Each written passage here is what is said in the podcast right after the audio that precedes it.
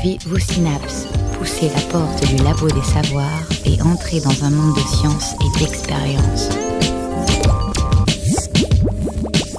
C'est le labo des savoirs. Bonjour et bienvenue à tous au Labo des Savoirs pour une émission spéciale en direct depuis notre belle ville de Nantes, une ville à taille humaine, pas trop grande, hein, contrairement à Mexico désert du Sahara ou au système solaire. Voilà, une, ville dans laquelle euh, l'être humain ne peut pas se perdre. Voilà. Et si vous mettiez euh, l'histoire de la vie à l'échelle de la ville de Nantes, cette belle ville à taille humaine, même pas depuis son apparition, hein, prenons euh, la vie que à partir de 540 millions d'années, donc zappons 3 milliards d'années de vie bactérienne pour rentrer directement au moment où la vie est visible. On pourrait partir par exemple de la gare maritime à l'ouest de la ville, euh, côté mer, jusqu'à la gare SNCF, côté est, côté terre. À chaque pas, vous feriez 200 000 ans.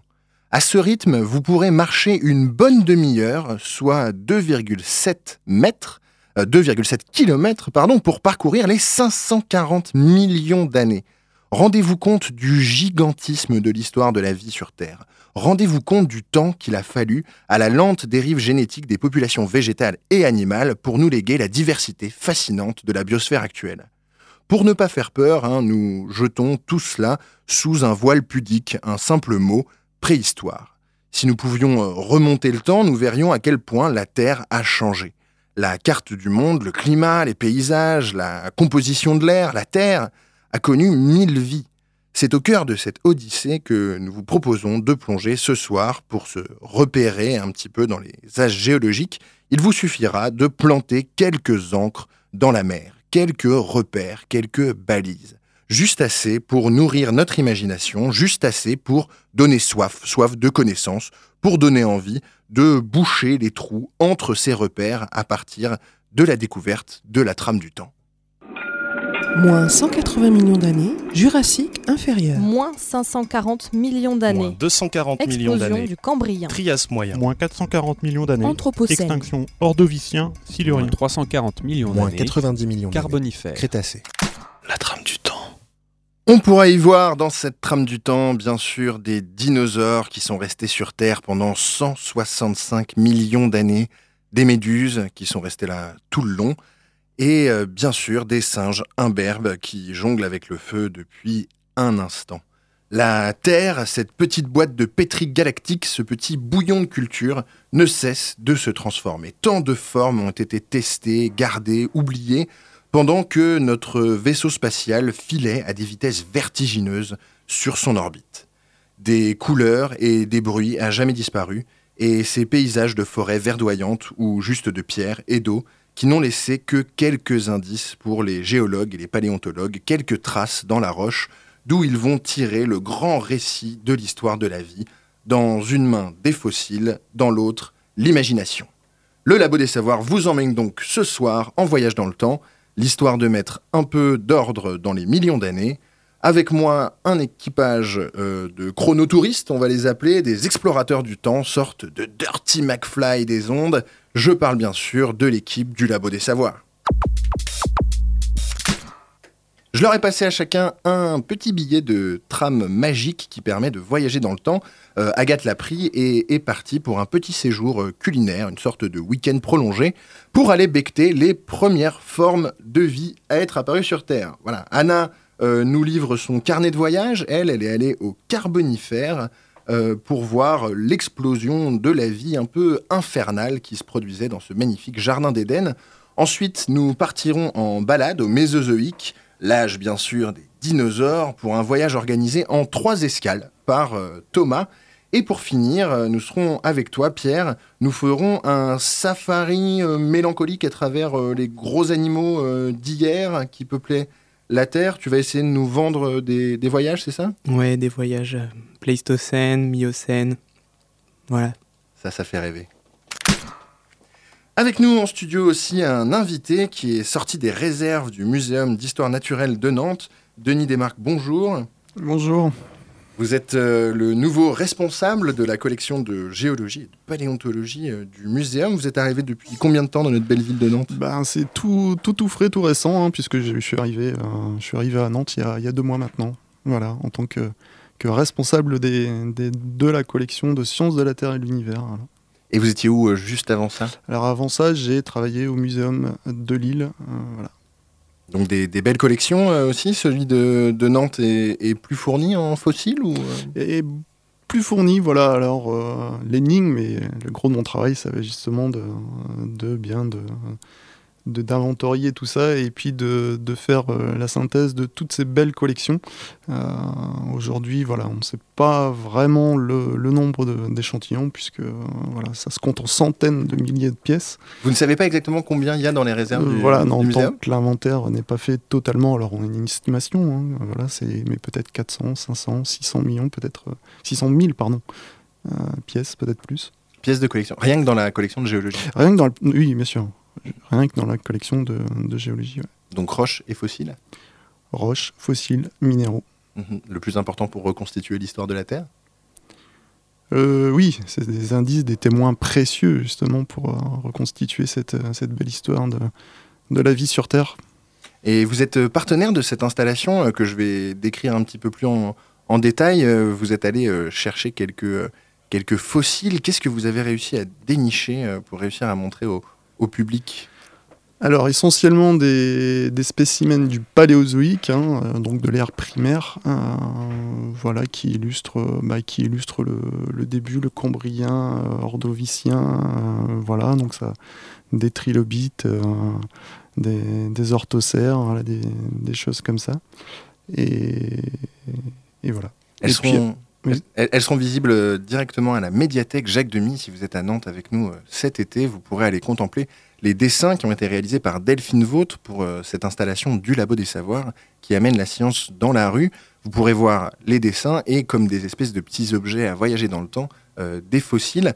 Euh, c'est quelque chose qui vous émeut, vous, de voir des, des traces aussi vieilles qui sont restées comme ça dans le marbre de, de ces animaux? Oui, bien sûr, parce que voilà, quand on l'a, on, on a du mal un petit peu à, à- savoir son âge, mais quand on, voilà, quand, on, quand on connaît son âge, forcément on respecte un petit peu plus le la- l'animal ou, euh, ou le végétal qu'on a entre les mains, et forcément ça fait rêver, puisque c'est des, des mondes euh, oubliés, passés. euh. très très très très loin de nous. C'est difficile d'imaginer à quel point les millions d'années euh, sont une unité de temps gigantesque. Un million d'années, pour le rappeler à nos auditeurs et vous laisser méditer sur le sujet, c'est euh, mille millénaires. Voilà, je vous laisse réfléchir combien ça fait mille millénaires. C'est vraiment de la méditation qu'ils font pour se rendre compte du gigantisme de la, du temps euh, que la vie a passé sur Terre pour se diversifier comme elle l'est euh, aujourd'hui. C'est vraiment le but de cette installation, vous faire sentir un petit peu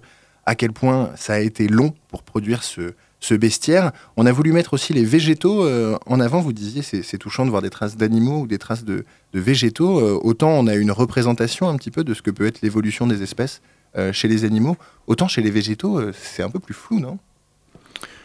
Oui, alors ça dépend les périodes de temps, hein, mais moi qui viens du Nord, avec les, terris et les est très très présent, hein, les carbonifères, donc sa période de temps bah, qui littéralement signifie qu'ils portent le charbon, et ces traces, ce charbon qui a été constitué par euh, l'accumulation de débris de végétaux, donc évidemment ces, ces couches, hein, ces, schistes et- qui encadrent justement ces, niveaux euh, charbonneux sont très très riches en restes, euh, en restes végétal, et c'est une période de temps euh, très connue, et, euh, et voilà, dont, le, musée de, Nantes euh, conserve également beaucoup de, témoins de, cette période. Alors on va repartir vers l'histoire du végétal euh, un petit peu plus tard. On va vraiment commencer là où l'histoire explose réellement à euh, moment précis de l'histoire de la vie qui s'appelle le Cambrien. On a choisi de démarrer notre installation à ce moment-là car c'est le moment où les grands groupes d'animaux qu'on connaît aujourd'hui apparaissent, mais la vie sur Terre est apparue bien avant ça.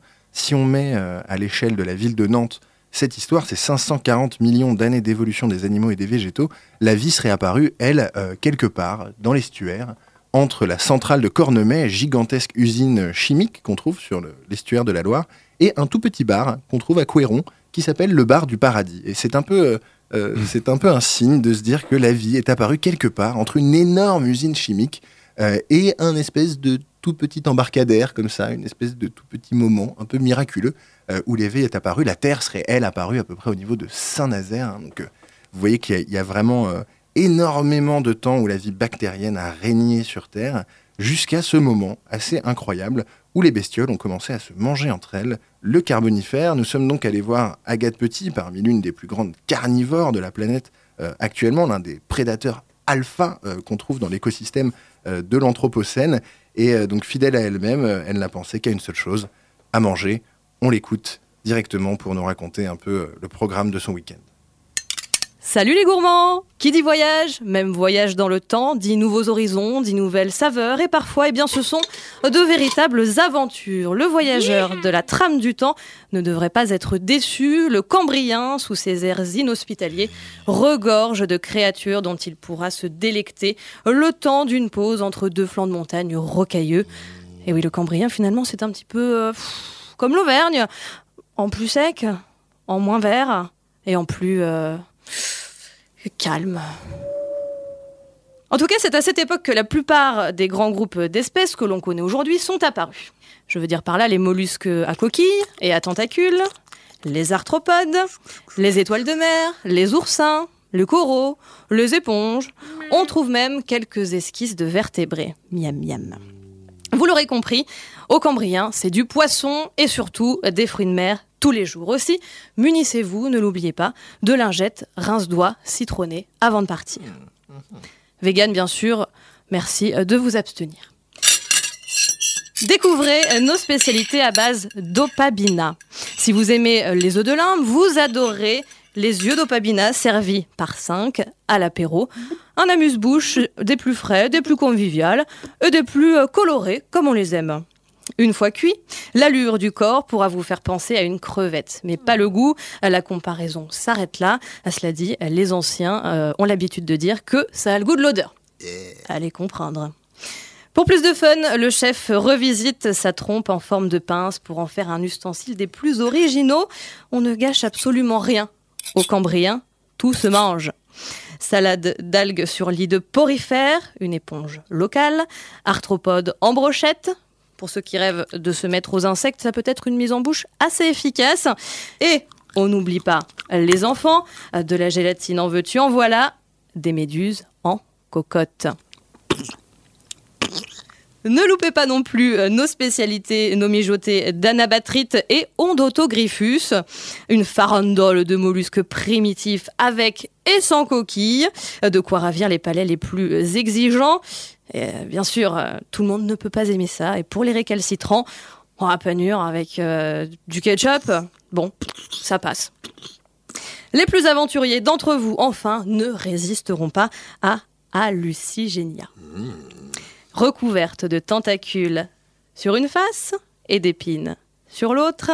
C'est une espèce unique, on peut le dire, dont on profite de la saveur, mais seulement après, comment le dire sans vous effrayer seulement après s'être euh, copieusement arraché le palais. Euh, un, mets qu'on ne qualifiera pas donc de, délicat, c'est vrai, mais croyez-moi, ça vaut le détour, ça se mérite, et euh, particulièrement servi en brandade.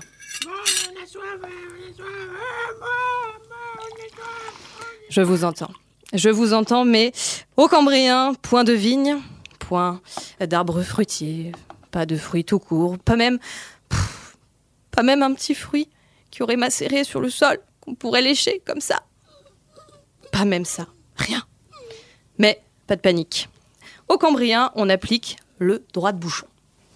Pensez à emmener euh, quelques bonnes quilles pour agrémenter votre séjour gastronomique.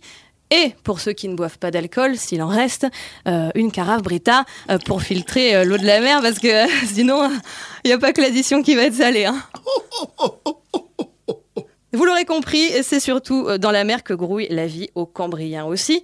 Euh, nous proposons euh, bien sûr des excursions, des excursions en bateau, formule plongée ou formule pêche, location de harpon sur place et pas d'inquiétude, je vous entends d'ici, vous ne vous ferez pas dévorer non.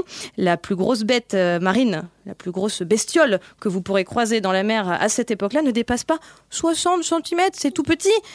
Euh, c'est pas, c'est pas la petite bête qui va manger la grosse. Hein euh, et si vous voulez vous taper un bon vieux méchoui de Diplodocus, eh bien, malheureusement, vous êtes arrivé à peu près 460 millions d'années trop tôt. Oh, zut. Moins 180 millions d'années, Jurassique inférieur. Moins 540 millions Moins d'années. 240 millions Explosion d'années. du Cambrien. Trias moyen. Moins 440 millions d'années. Anthropocène. Extinction ordovicien, silurien. Moins 340 millions Moins d'années. 90 millions d'années. Carbonifère. Crétacé. La trame du temps. Merci Agathe Petit pour ces idées magnifiques de repas à faire en famille pendant le week-end.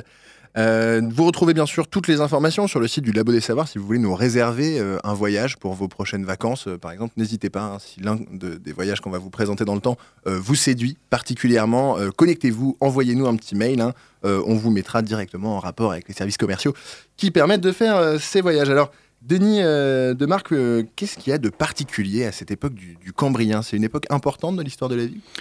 Oui, parce que c'est les. C'est les. J'ai envie de dire, c'est des. Les premiers essais de la vie, en quelque sorte, hein, c'est des organismes euh, assez, assez bizarroïdes, en quelque sorte, et qui n'ont euh, pas d'équivalent euh, dans ce qu'on peut, peut trouver aujourd'hui dans la nature. Il y a un grand principe en paléontologie, c'est le principe d'actualisme, c'est-à-dire qu'on compare ce qu'on voit dans la nature pour essayer de comprendre un petit peu ce qu'on ce qu'on retrouve. Et là, on retrouve vraiment des choses très, très, très surprenantes. Voilà, donc. Les, les deux armes que, qu'ont les paléontologues pour réussir à reconstituer les temps passés, c'est à la fois euh, les fossiles qu'on retrouve et euh, l'imagination qu'on peut avoir en observant le, le réel et les, les- les- les animaux qui vivent euh, aujourd'hui pour réussir à imaginer ce qu'ils ont pu être. Bien sûr, plus on remonte dans le temps, plus les animaux sont, et les végétaux sont différents de ceux qu'on peut retrouver aujourd'hui. Et plus on remonte dans le temps, moins il y a de fossiles aussi. Voilà, moins il y a de traces, moins il y a de restes. Et donc, moins on a d'indices, et, donc l'enquête est plus difficile. Voilà, le livre de la, de la vie, c'est un, un gros, gros livre, un gros, et, et on n'a que quelques phrases par-ci, par-là. Euh, voilà, quelques, quelques, quelques paragraphes, quelquefois, quelques titres, voilà, mais euh, voilà, il faut combler les trous. Et voilà, c'est au fil des découvertes qu'on qu'on qu'on infirme, qu'on confirme euh, nos, hypothèses. Mais euh, voilà, en tout cas, on fait euh, toujours parler le fossile, hein.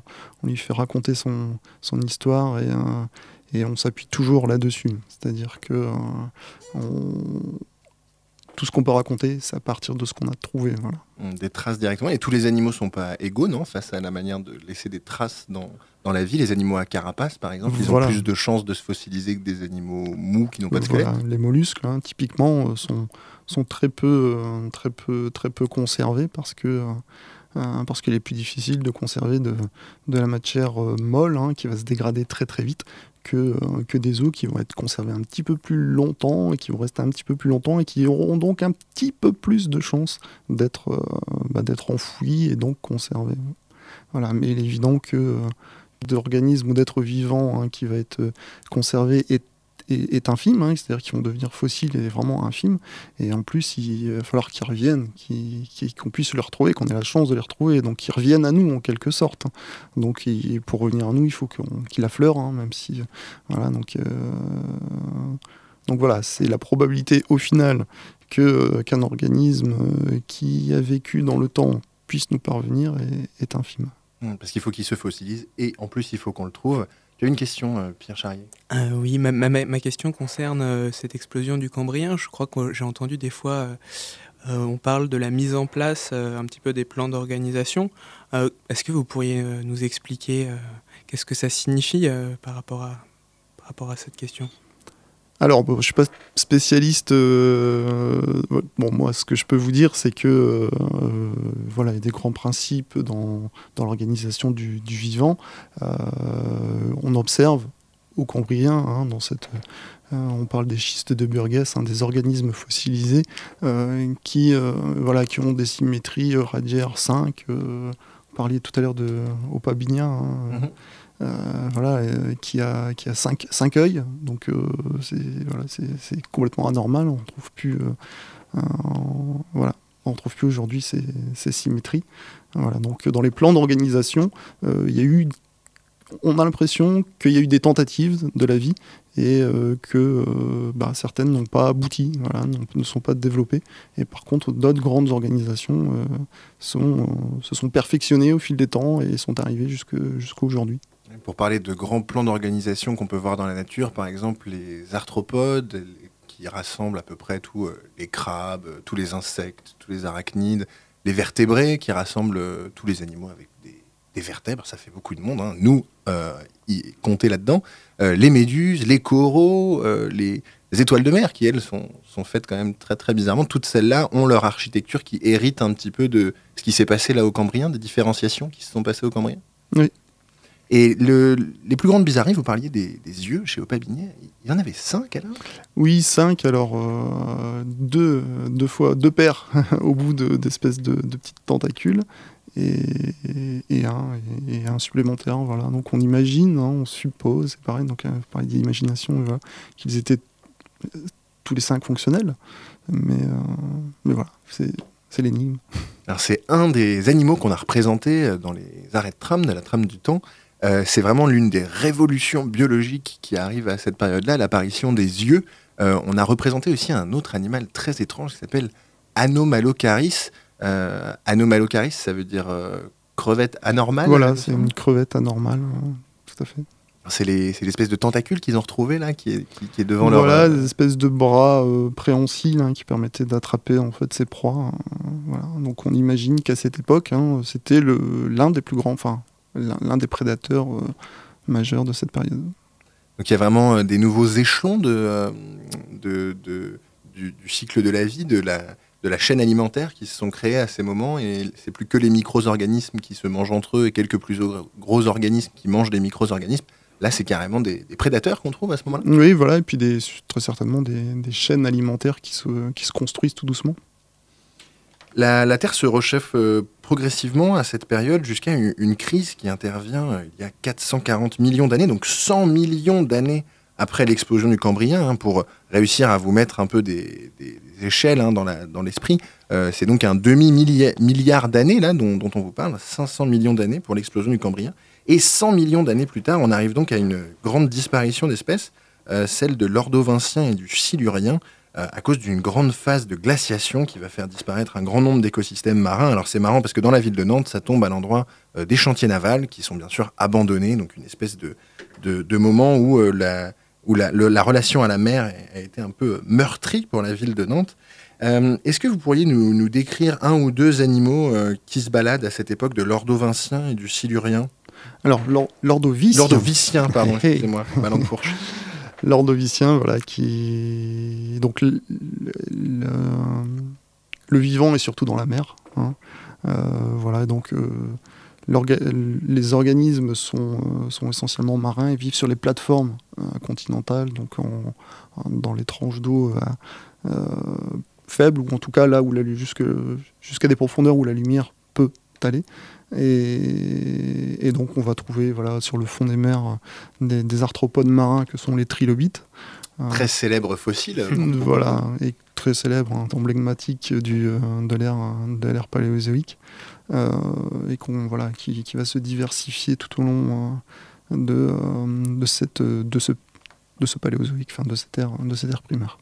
Voilà, on va trouver aussi des orthocères, hein, donc des, des céphalopodes marins. Euh, La famille des calamars, des poulpes, de ce genre de choses. C'est cette voilà, grande famille, les c'est céphalopodes ça. Les céphalopodes, voilà, c'est euh, ceux qui ont les, les, les pieds qui autour de autour de la tête, hein, qui voilà. Il faut toujours se rappeler qu'un céphalopode a les pieds autour de la tête. Je vous laisse méditer à cette image, mais avec la bouche entre les pieds. euh, C'est voilà. bizarre. Et hum, Et au niveau du végétal, il se passe quelque chose d'assez euh, important à ce moment-là. C'est le moment euh, de la sortie des eaux? voilà, c'est le moment où les, euh, la végétation va aussi voilà envahir, conquérir plutôt conquérir la terre. Alors c'est un moment charnière à ce moment-là pour imaginer les, les terres émergées. quand, on, quand on sort de l'eau, vous disiez la vie est un phénomène principalement marin. Là, c'est le moment où la vie commence un tout petit peu à, à s'éloigner. C'est c'est tout d'abord les végétaux, c'est vraiment les, les premiers. Il n'y a pas eu des insectes, des animaux d'abord qui sont sortis. Ça a vraiment été les végétaux en premier? Ça a été vraiment les végétaux en premier, oui, tout à fait. Pierre Ouais. Charrier, vous voulez Ah, je, je ne peux pas m'empêcher de poser cette question, mais alors qu'est-ce qu'il y avait avant? Qu'est-ce qu'il y avait sur la Terre? Sur Est-ce qu'on a t- des indices? essentiellement rien. Essentiellement. La roche, quand même. Voilà, La non, roche la roche, c'était minéral, hein, tout à fait, tout à fait. Une Mais belle en- vue sur les étoiles. Mais euh, en vivant, euh, voilà, il n'y avait, euh, il y avait pas grand-chose. La vie est, est vraiment apparue dans l'eau et euh, sortie euh, de l'eau. quoi. Et la phase de colonisation est vraiment partie des, des bords de mer, on l'imagine un petit peu comme ça, et au fur et à mesure, ça a irrigué les, les continents qui étaient présents à ce moment Oui, voilà, on l'imagine, euh, on l'imagine, voilà, comme ça, tout à fait. oui. Une conquête un petit peu de, de cet espace vierge par euh, voilà, les, les individus, les, les plantes qui ont pu s'adapter. Et euh, voilà. La période qui suit le Silurien, qui va se remettre progressivement donc, de cette grande euh, phase glaciaire, on ne rentrera pas dans les débats sur les causes de ces, de ces grandes phases. oui. Parce que c'est toujours très compliqué. euh, Tout à fait. Voilà, il y a eu, y a eu cinq grandes crises dans les temps géologiques et c'est vrai que c'est difficile toujours les causes. Voilà, donc souvent on l'explique par une multitude de, de, de phénomènes. En tout cas, c'est toujours des phénomènes globaux, c'est-à-dire au niveau de, de la planète.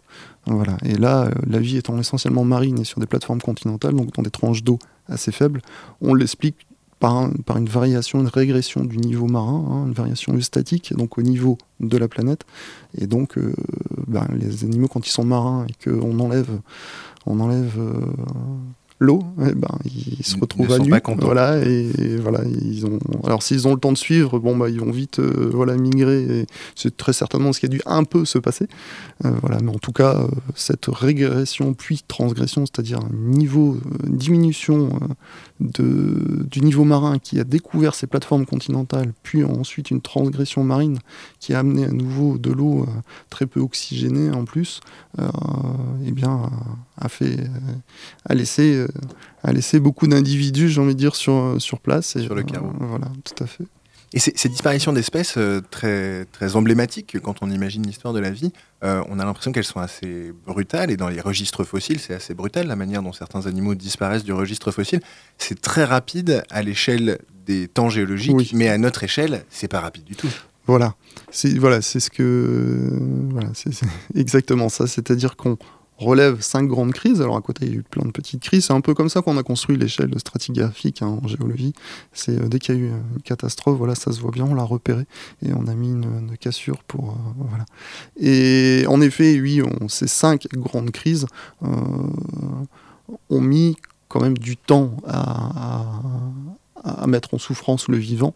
Euh, voilà, euh, on parle, celle qui est très médiatisée, c'est la crise euh, crétacé-tertiaire hein, qui a vu disparaître les dinosaures.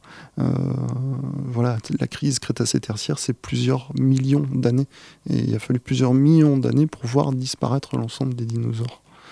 Euh, Voilà, donc les crises prennent, sont, pas si rapides qu'on peut l'imaginer ou qu'on peut le voir en effet dessiner. En tout cas, elles se remettent toujours de ces crises, les formes de vie qu'on peut, peut observer dans le registre fossile. Au Silurien, par exemple, euh, la période qui suit au Dévonien va voir euh, une explosion de la vie, et notamment dans les terres euh, émergées.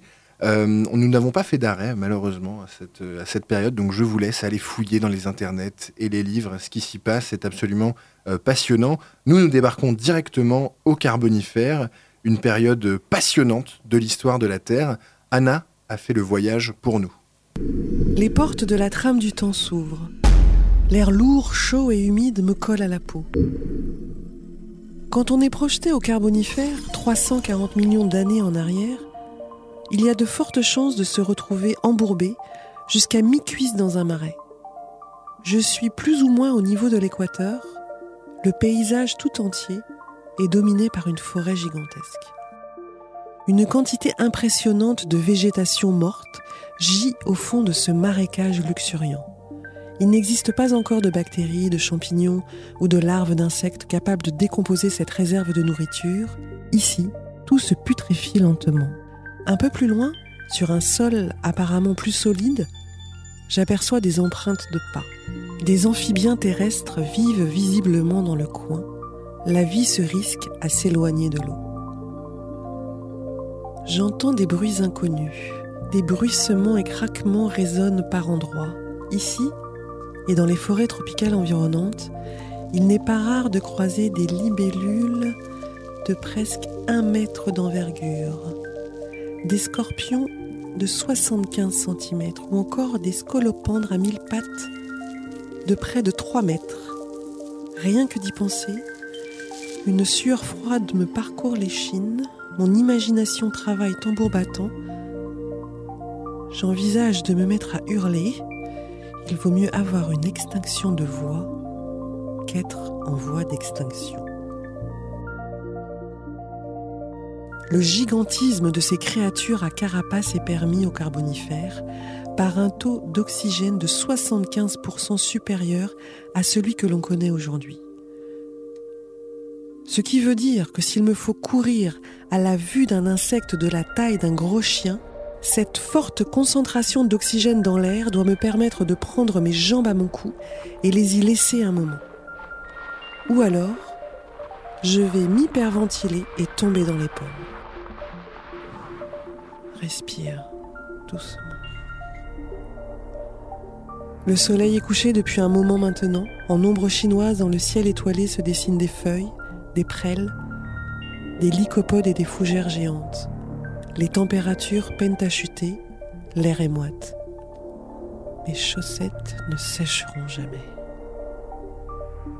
Les constellations sont méconnaissables et ne ressemblent en rien à celles d'aujourd'hui. Le chant des amphibiens dont les yeux luisent dans la nuit, l'odeur du bois en putréfaction lente, les clapotis de l'eau visqueuse et le vent qui se lève mettent mes sens à rude épreuve. Soudain, la foudre frappe au loin, suivie de près par une lumière rouge flamme qui embrase rapidement l'horizon. C'est un de ces feux de forêt immenses qui ravagent fréquemment la région. L'occasion de vérifier que ce monde suroxygéné est beaucoup plus inflammable. Le vent se lève et souffle dans ma direction. Le bruit des arthropodes géants se fait plus insistant. Je crois qu'ils viennent vers moi et ça commence à sentir la cendre chaude. C'est très joli ici, mais je veux vite rentrer chez moi. Bienvenue au Labo des Savoirs. Attention, recherche en cours.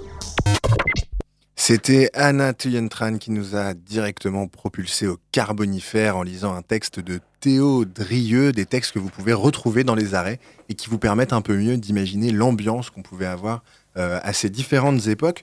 Euh, pour le carbonifère, euh, Denis Demarque, le, le, petit texte se termine par un incendie de forêt, un très très grand feu.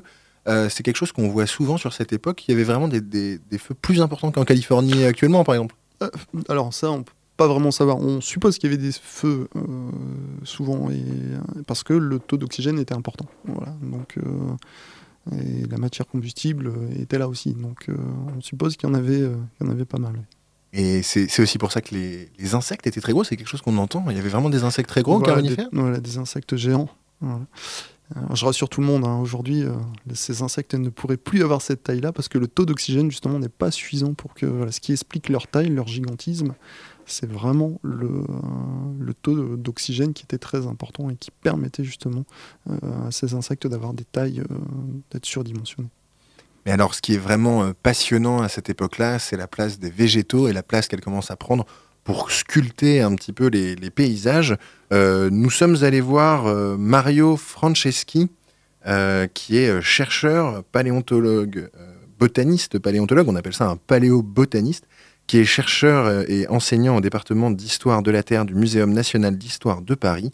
Et nous lui avons demandé si nous lui donnions un petit ticket de tram où il pourrait euh, se rendre, s'il pouvait aller où il veut.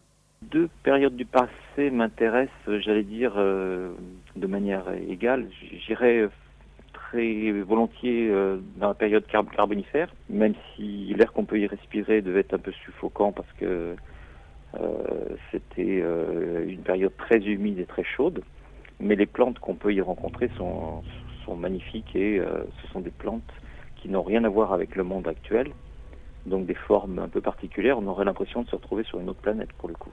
Et euh, on a des, plantes comme les lépidodendrons qui sont des arbres de, près de 40 mètres de haut avec euh, des, tiges ramifiées de manière dichotome, c'est-à-dire divisées en deux euh, régulièrement et qui donnent une allure très particulière à ces, végétaux. Ça ne ressemble à rien de ce qu'on connaît aujourd'hui. Il y a d'autres plantes comme des cordaïdes par exemple qui qui ont de très longues feuilles. Alors pour le coup, pour faire un herbier, c'est pas évident parce qu'il y a des feuilles qui font plus de 80 cm de long. Il faudrait les plier en plusieurs, euh, euh, en plusieurs parties, comme on le fait souvent pour les, herbiers de palmiers, par exemple. Euh, mais ces, plantes donc sont assez bien diversifiées durant le carbonifère. Il y a également des fougères qui, qui, portent des ovules qui grimpent sur, sur les arbres alentours. Des grosses fougères arborescentes très trapues, très massives, avec des frondes énormes, euh, jusqu'à 4 mètres de long, donc des, choses un, peu particulières. Euh, la deuxième période qui m'intéresse, c'est celle du Crétacé supérieur. Donc là, pour le coup, c'est l'arrêt de la duchesse Anne. Donc il faut imaginer là une végétation un peu plus proche de ce qu'on connaît aujourd'hui, puisque c'est déjà le début de la diversification des plantes à fleurs. On a énormément de, végétaux euh, qui, correspondent en fait à des familles actuelles, mais avec des formes un petit peu, euh, on va dire, archaïques pour le coup, puisque c'est le début de, l'installation de la flore moderne, avec toutes les interactions euh, qui interviennent, notamment avec les insectes et avec d'autres organismes. Et parmi ces plantes à fleurs, on a des formes assez différentes des formes actuelles, mais euh, c'est des formes qui se sont différenciées tout d'abord dans l'eau euh, un petit peu avant l'arrêt en question, euh, vers les 125 millions d'années. Là, on est plutôt à 90 millions d'années. On a déjà une belle diversité qui représente, le, on va dire, l'éventail de ce qu'on peut trouver dans, dans notre flore moderne. Alors, euh, Denis euh, de Marc, euh, cette histoire évolutive des plantes, c'est celle qui vous a intéressé? Vous, vous avez étudié un peu l'histoire évolutive des plantes pendant vos, études? Pas l'évolution des plantes. J'ai pas étudié l'évolution des plantes, j'ai étudié la période très particulière qui est le carbonifère. Voilà, j'ai étudié la macroflore, donc la macroflore carbonifère. voilà, donc j'ai fait des comparaisons entre notre macroflore carbonifère, donc celle qu'on va trouver donc là essentiellement dans le nord de la France, puisque j'étais dans le bassin mini du nord de la France. Et par contre, mais j'ai étudié en fait ceux qui venaient de Thaïlande, voilà, pour faire des, comparaisons. Et en fait, on retrouve, alors grosso modo, euh, la, même, euh, la même biodiversité, euh, parce que tout simplement, eh bien, collé à l'époque du carbonifère, et se sont retrouvés aujourd'hui un petit peu satellisé dans d'autres parties de, la planète. Mais à l'époque, c'était voilà, un même et grand bassin. Et voilà, ce qui permet aussi de faire des, reconstitutions euh, euh, paléogéographiques euh, de notre planète, planète vivante, donc, qui bouge pas mal à l'échelle de, de la géologie et des millions d'années. Donc, donc voilà. Et alors l'île, ça ressemblait à quoi à peu près à ce moment-là? C'était près de la mer? Voilà, on était euh, à l'équateur? Quasiment, exactement. On était à l'équateur. Et ça, c'est euh, beaucoup d'indices nous, nous, le disent, hein, mais surtout évidemment les arbres aussi, parce que eh bien il n'y a pas de cerne, hein, de, cerne à l'intérieur du bois. Donc pas de saison? Donc pas de saison, exactement pas de saison, en tout cas pas de saison marquée, c'est-à-dire qu'il fait, euh, fait toujours clément, une, toujours une, saison clémente pour, euh, voilà, il n'y a qu'un seul endroit sur la planète où euh, la saison est toujours l'idéal, c'est évidemment à l'équateur ou, pas loin. Donc c'est comme ça qu'on sait qu'au Carbonifère, eh bien, le, nord de la France était à l'équateur.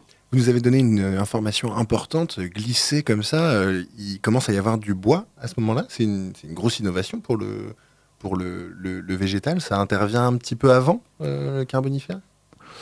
Euh, Je pourrais pas vous dire là, je suis pas euh, Mais ça fait partie des grandes, des grandes évolutions qui, qui commencent à, arriver dans le monde végétal. Oui, tout à fait. Tout le monde n'a pas du bois. Je, pense par exemple à une pente très archaïque, les, les prêles. Il y en avait des très grosses, non, à l'époque? Oui, voilà, donc on retrouve aussi des prêles. Alors on a été moins surpris de découvrir les prêles que que, que par exemple les, les, les, lépidophytes ou les lépidodendrons. Les lépidodendrons, c'est ces arbres à écailles. Hein. Euh, lépido-écailles et dendrons arbres. Donc c'est-à-dire que quand on trouve le fossile, il faut s'imaginer un petit peu comme les, les steppes des, des, fougères ou alors un tronc de, un tronc de palmier, c'est quelque chose comme ça on, voilà. y voit des marques un petit peu? On y voit voilà, des coussinets foliaires hein, donc, euh, qui étaient porteurs euh, d'une petite feuille. Donc le tronc et tout, toutes, les, toutes les branches, tous les rameaux étaient couverts voilà, de, de, petites, de petites feuilles.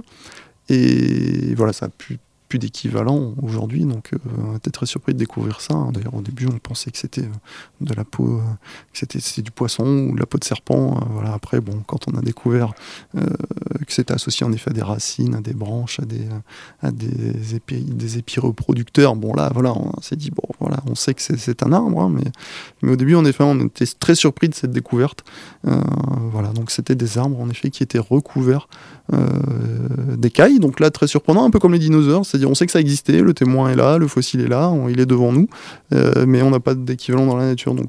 Et en effet, il y a la prêle. La prêle, donc là, un peu moins surpris parce que euh, on savait ce que c'était. On avait des équivalents. On, a, beaucoup de moulage médulaire, donc c'est des, remplissages du sédiment de l'intérieur de la tige qui est creuse.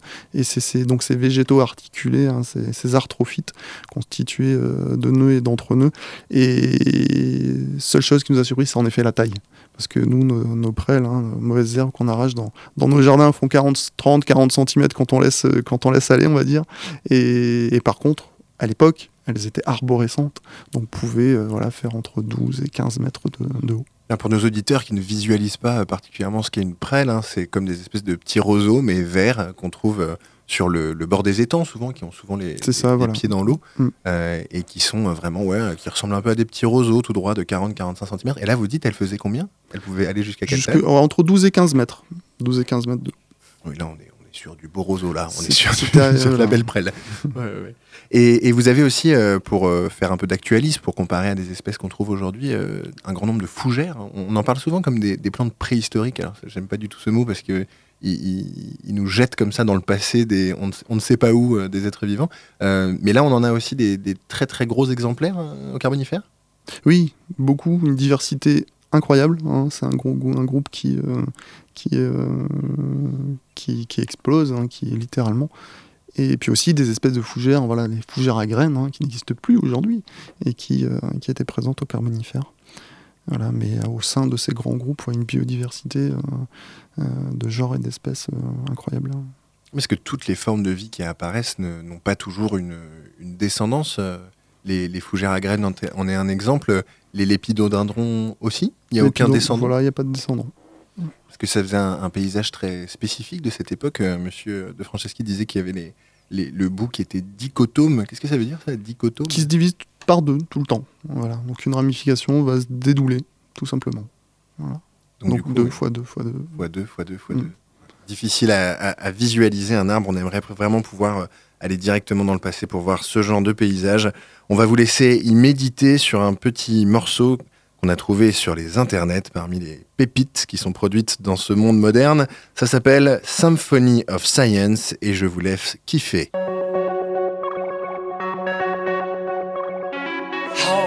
One species turn into another? How is it that we find ourselves surrounded by such complexity, such elegance? The genes of you and me, the genes of you and we're all made of DNA. We're all made of the same chemical DNA.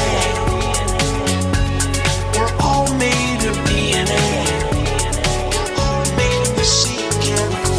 the fittest survive. And that was the key. Natural selection. That was the key. We are surrounded by endless forms, most beautiful, most wonderful. Evolution, the greatest show on earth. There is grandeur in this view of life, most beautiful, most wonderful.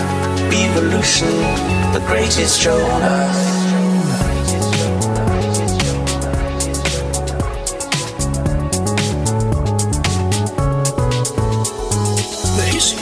Can be thought of as a many branched tree.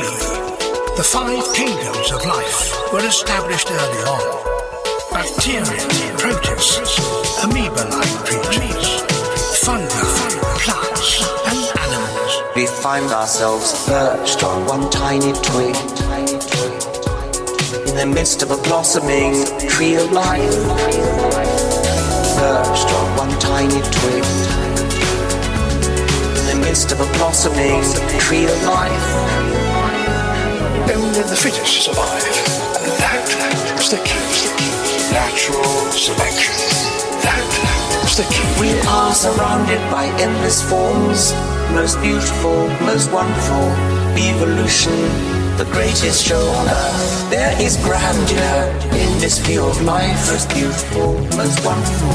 Evolution, the greatest show on earth.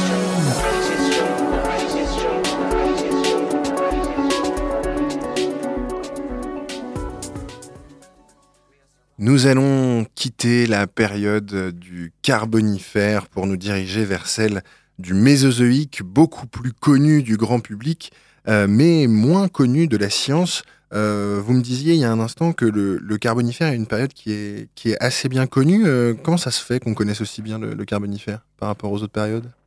Tout simplement parce qu'on a énormément d'indices. On parlait tout à l'heure hein, de, ce, de ce gros livre de la vie dans lequel il manquait beaucoup de, passages. Et bien là, en effet, on a beaucoup d'indices, beaucoup de petits euh, de, traces. hein. et ça, il faut le, leur rendre. hein. C'est grâce euh, à l'activité minière, c'est grâce aux mineurs hein, qui, qui sont descendus et qui ont remonté eh bien, tout, euh, tous, ces, euh, tous ces échantillons. Et c'est grâce à ça qu'on a beaucoup d'indices justement sur cette période. Alors en plus, voilà, c'est une période aussi qui a été euh, propice à la conservation de, de, ce, de, ce, de, ce, de ce milieu, hein, de, ce, de cet écosystème.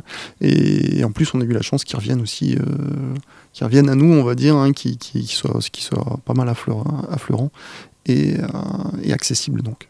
Donc les, Humainement accessible. l'activité euh, industrielle a été euh, une aide un petit peu pour... euh, Ah, mais enfin, un petit peu. Énormément pour pouvoir extraire des fossiles. On a plus d'argent quand on, quand on extrait un truc qu'on a moyen de vendre que quand on extrait des fossiles. Bah là, on est descendu pas pour aller chercher du fossile. Ouais. Les Voilà, gens n'auraient pas risqué leur vie pour ça. Non, et puis ça aurait pas valu, euh, voilà, même si la, recherche, euh, bon, voilà, c'est si s'il n'y avait pas eu l'activité minière et puis euh, l'exploitation du charbon, on serait pas descendu, on n'aurait pas exploité ces couches de terrain, voilà. Mais, mais en effet, oui, c'est grâce à l'exploitation du charbon qu'on a pu accéder à ces couches et à tous ces indices. Donc ce n'est pas pour rien que Darwin a eu ces, ces grandes révélations sur la théorie de l'évolution au moment du 19e, au moment où on exploitait particulièrement le charbon euh, ici en Europe. C'est vraiment lié, quoi, ces deux moments historiques. Ah, c'est une bonne question, ça. Allez, on ira creuser euh, l'histoire des sciences et l'histoire euh, industrielle. En tout cas, la période la plus connue de l'histoire du vivant, c'est pas la mieux écrite, ce n'est pas le Carbonifère, c'est la période qui suit celle qu'on appelle du Mésozoïque, qui est découpée en trois grandes périodes très connues le Trias, le Jurassique et le Crétacé. Euh, et il est bien sûr rendu principalement euh, connu par euh, les grands dinosaures américains qui font partie du grand mythe américain et qui ont été représentés dans Jurassic Park, où on trouve bien sûr énormément de dinosaures du Crétacé. Celui qui allait faire un tour pour nous à cette période, une espèce de grand tour organisé, c'est Thomas qui va nous expliquer un peu ce qu'on pouvait trouver en trois étapes à cette époque. Mesdames, messieurs, bienvenue à bord. Je vous emmène aujourd'hui faire un tour au Mésozoïque. Non, monsieur, ce n'est pas un pays d'Afrique. Le Mésozoïque, c'est une période de la Terre, entre moins 252 millions et moins 60 millions d'années. Et pas n'importe quelle période. C'est l'ère secondaire. C'est à cette époque que la Terre s'est séparée en plusieurs continents, que les dinosaures sont apparus et qu'on a vu les premières plantes à fleurs et à fruits. Alors, accrochez vos ceintures, direction le Mésozoïque.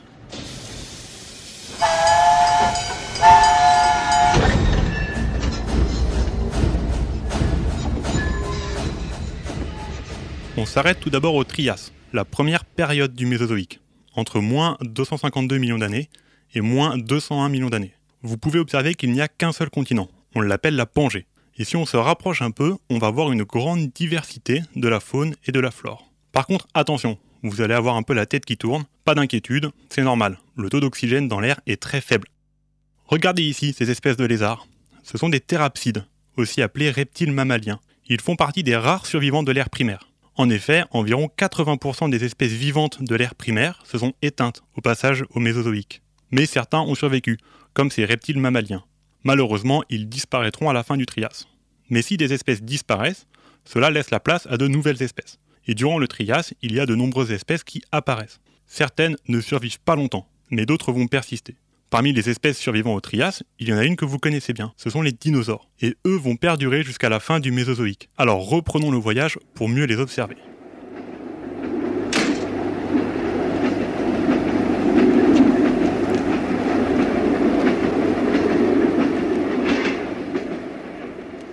Deuxième escale, deuxième période du Mésozoïque. Le Jurassique, entre moins 201 millions d'années et moins 145 millions d'années.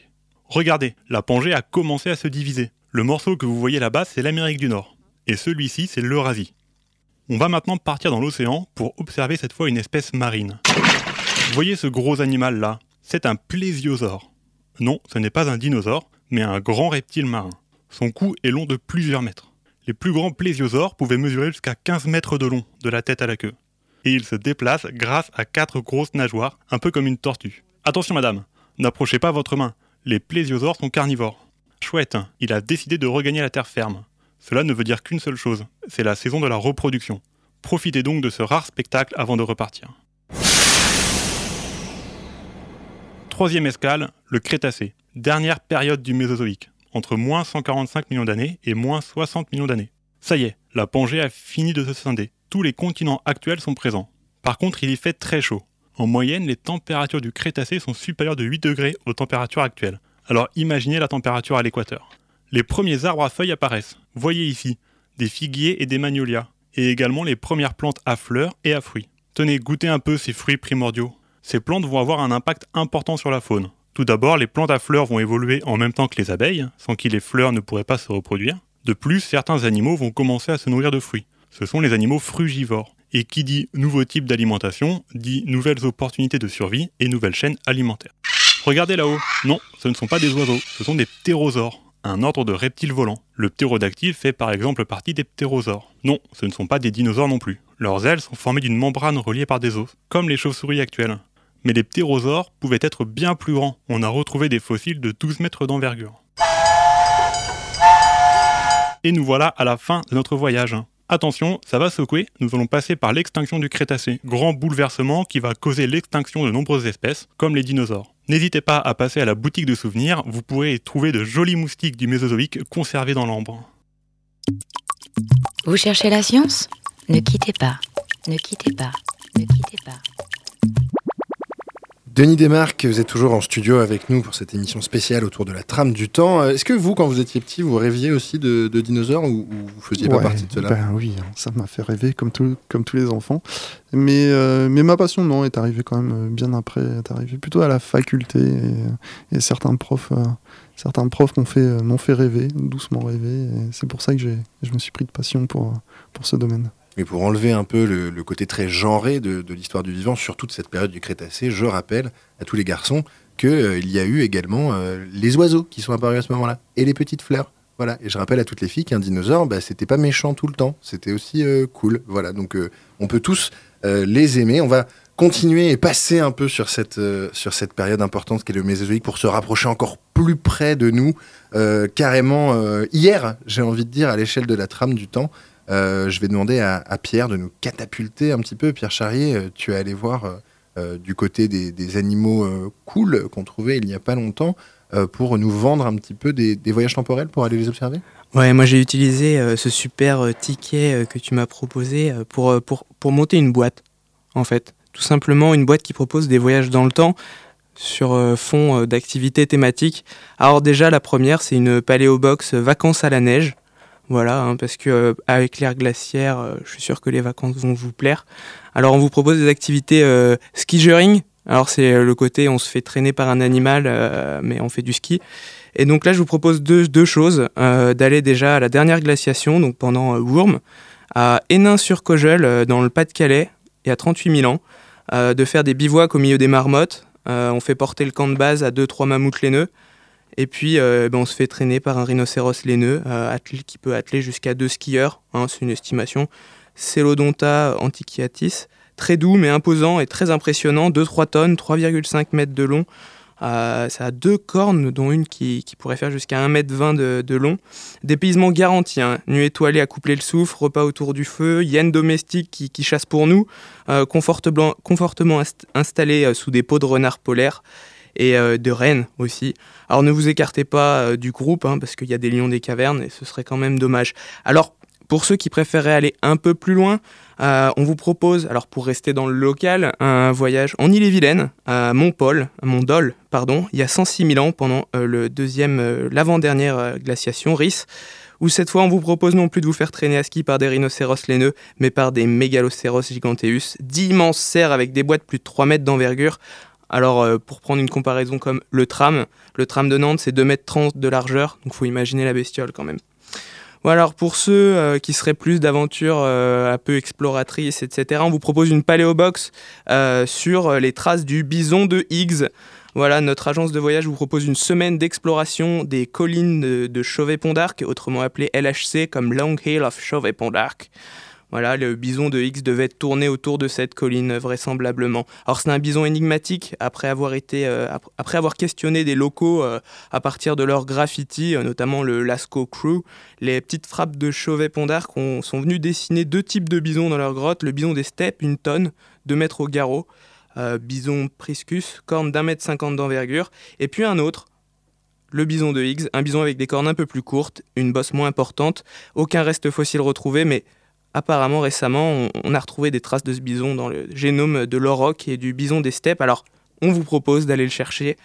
Alors euh, il devait vivre au contact d'un grand, de grands troupeaux d'auroch, 2 mètres au garrot pour les plus gros, qui sont l'ancêtre de nos vaches. Alors, euh, il nous faudra une autorisation parentale pour les mineurs avec des charges de responsabilité parce que, bon, il, est dangereux de chercher à caresser des moustaches de panthère. On a eu un problème euh, la dernière fois avec un groupe. Voilà. Et pour finir, pour remonter un petit peu plus loin dans le temps, alors par contre ça va coûter un peu plus cher, bien sûr, on vous propose de remonter il y a 10 millions d'années à Paléobox détente à la mer, cette fois-ci à Tréfumel, donc c'est entre Pimpon et Rennes. Hein, forfait doigt de pied en éventail, euh, une station balnéaire hein, du Miocène, je l'ai dit.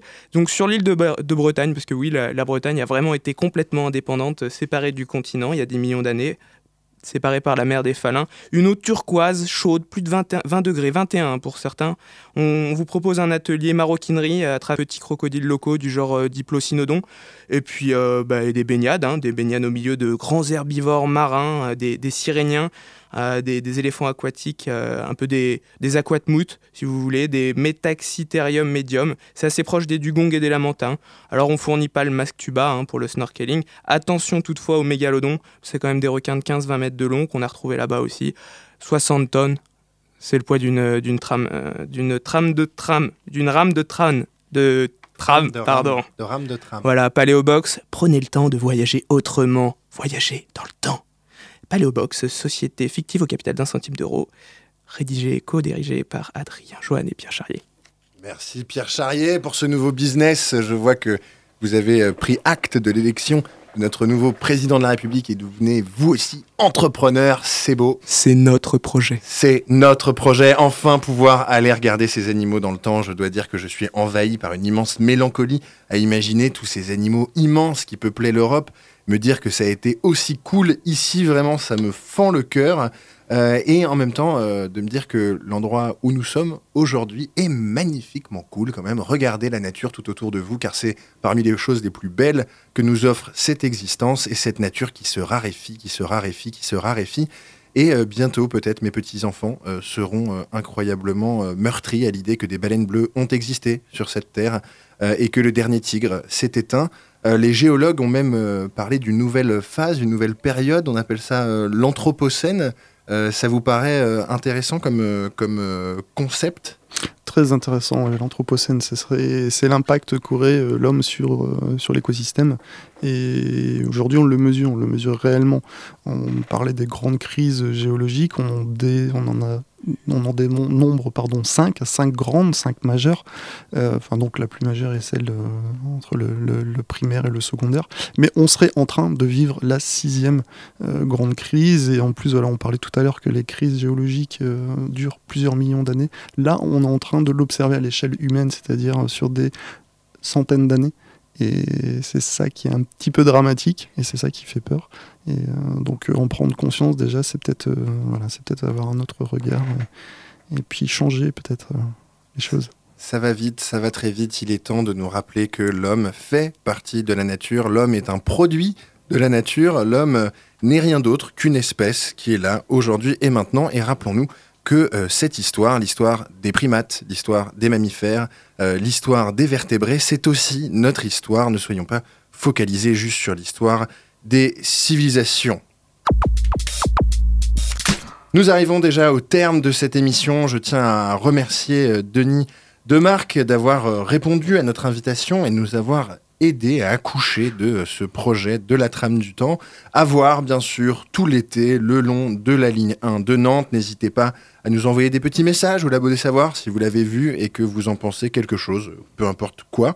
Euh, je tiens à remercier aussi nos chroniqueurs, bien sûr, Agathe, Anna, Thomas et Pierre. Et un grand, grand merci à Cathy pour la technique. Je vous souhaite une très, très belle fin de journée et une excellente semaine à vous les studios.